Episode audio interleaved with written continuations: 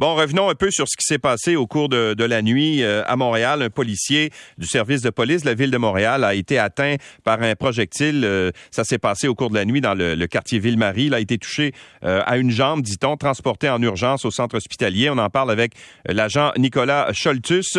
Il est porte-parole de la Sûreté du Québec. Bonjour, Monsieur Scholtus. Bon matin, monsieur. Alors, qu'est-ce que vous pouvez nous dire de ce qui s'est passé? Ça commence à, à quelle heure cet événement-là? Et qu'est-ce qui s'est passé au juste? En fait, euh, ce que je peux vous dire à l'heure actuelle, c'est que la Sûreté du Québec enquête parallèlement avec le Bureau des enquêtes indépendantes concernant une intervention survenue sur le territoire de la ville de Montréal le 13 juillet vers 23h45. Il a été rapporté qu'un appel aurait été fait au 911 concernant un conflit impliquant un homme armé au Square Cabot à Montréal. Oui. Sur les lieux, les policiers du SPVM auraient localisé un homme en possession d'une arme à feu. Il aurait refusé d'obtempérer aux ordres des policiers et aurait pris la fuite. Alors que les policiers du, SPVM poursuivaient l'homme, au moins un coup de feu aurait été tiré. Un policier aurait été atteint au bas du corps, mais on ne craint pas pour sa vie. Oui. Il a été blessé où? Oui. Ben après, on nous rapporte au bas du corps. Là, vous comprendrez qu'en ce moment, on fait des validations à ce niveau-là, au niveau de l'enquête. Mm-hmm. On va revenir plus d'amples informations plus tard.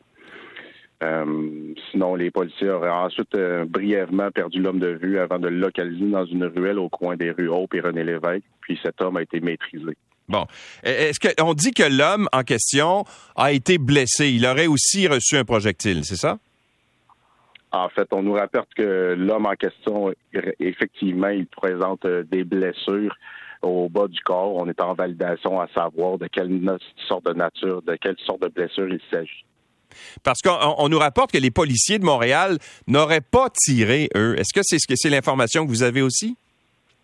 C'est des informations qu'on devons valider au cours de l'enquête que nous avons euh, pris la responsabilité en termes de enquête parallèle qui va être euh, assignée au service des enquêtes des crimes majeurs de la Sûreté du Québec. On l'a eu ce matin vers 5h30. Euh, Donc, vous avez eu cette information-là, vous aussi, et vous êtes en train de la valider. C'est ce que je comprends?